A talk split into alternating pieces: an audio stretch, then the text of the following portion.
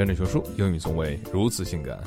我们在面试的时候啊，往往可以用到一些实用的英文电影台词，也许就会起到不一样的疗效呢。一起来看看哪些经典台词适用于面试的时候吧。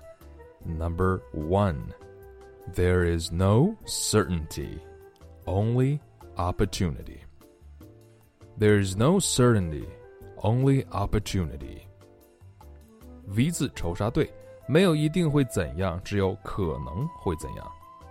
Number two, a good plan today is better than a perfect plan tomorrow. 今天的好计划胜过明天的完美计划，强调时效性。来自摇尾狗。Number three, failure is never quite so frightening as regret. 比失败更令人恐惧的是懊悔。来自天线。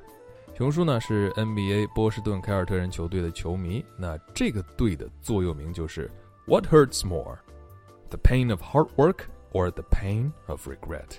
是努力更让人痛苦，还是懊悔更让人痛苦呢？Number four is what you do right now that makes it different。来自黑鹰降落，你现在所做的是改变现状的关键。Number five。 No point in punching things you can't see。来自铁拳男人，打击那些你看不到的东西没有意义。我们要战胜的是真正的困难。Number six is not who you are underneath. It's what you do that defines you. 你真正是谁并不重要，重要的是你的所作所为。来自于 Batman Begins，开战时刻。Number seven. Constantly talking isn't necessarily communicating.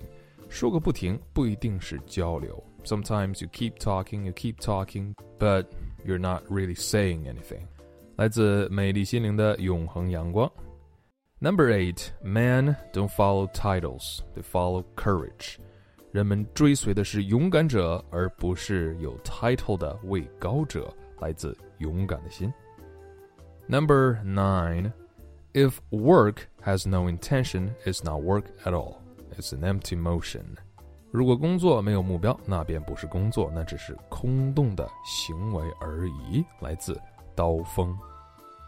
Number 10 is not our abilities that show what we truly are, it is our choices. 决定我们成为什么样的人，不是我们的能力，而是我们的选择。来自于着名的 Harry Potter。